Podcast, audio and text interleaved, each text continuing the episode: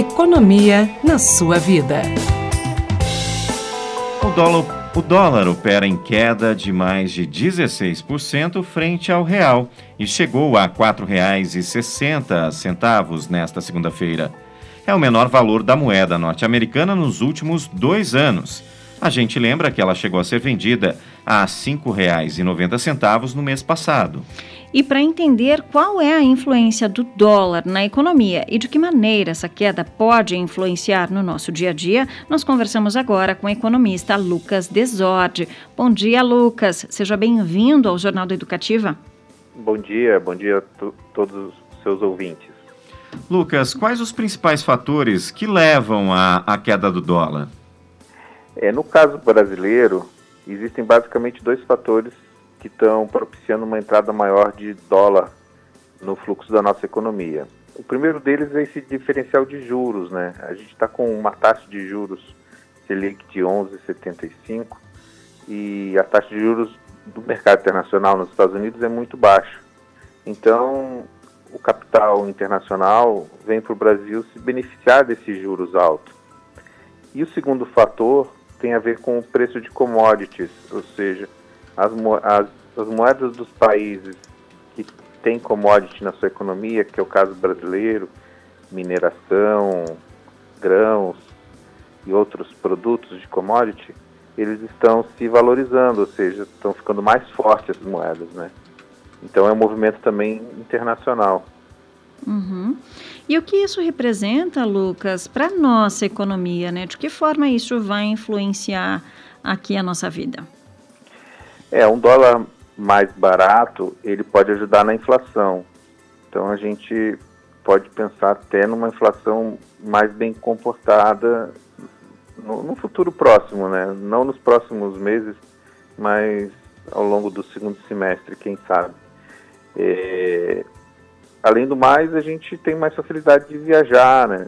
Quem precisa do, do câmbio, os importadores, isso facilita muito a vida e a integração do Brasil na economia mundial, visto que se o dólar a 5,70, 5,80, era um dólar muito caro, né? Uhum. E Lucas, isso já interfere, né, diretamente então no, no bolso da população?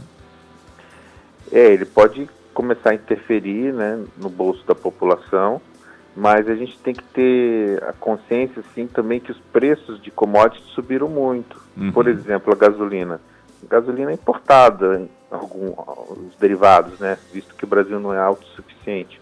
Mas mesmo assim o, o preço do combustível subiu 30% no ano. Então não, ele, ele, amenizou esse, esse, aumento do preço, mas não anulou. É, então a gente espera uma acomodação dos preços internacionais de commodity e a manutenção desse dólar mais barato. Uhum. Né? Então aí sim a gente vai poder observar impactos melhores aí no dia a dia do brasileiro. Mas já ajuda, que nem você falou, já ajuda a importação de produtos, maior disponibilidade de bens. Então é um fator positivo. Uhum.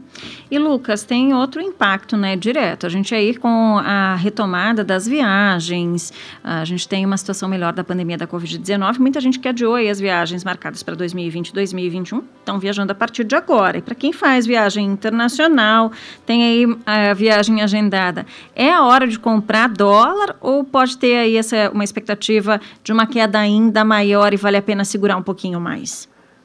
É, o dólar é muito incerto, então ele pode cair, mas ele está barato, ele está num ponto de compra, que a gente costuma dizer até, né? ainda mais para quem é, quer se preparar para uma viagem. Então, a, o ideal, que é a orientação que a gente faz, é você ter um dólar médio. Uhum. Por exemplo, ah, eu quero viajar com 2 mil dólares. Compra 500 dólares hoje, semana que vem compra mais 500. Então, vai fazendo um preço médio interessante visto que a gente não tem como saber onde que o dólar vai parar, né? Mas uhum.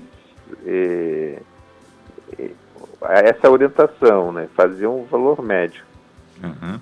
E, e, Lucas, de que maneira a queda do dólar pode ser ruim para os brasileiros, por exemplo, é, para aqueles que exportam, né? Isso tem um impacto é, também é, negativo?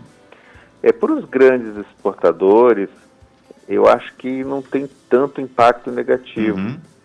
É, depende, depende muito da empresa e do que ele, qual produto que ele vende. Mas em geral, esses produtos de commodity e de, de mercadorias, eles estão valorizados. Então ele, ele não perde tanto com essa queda do dólar.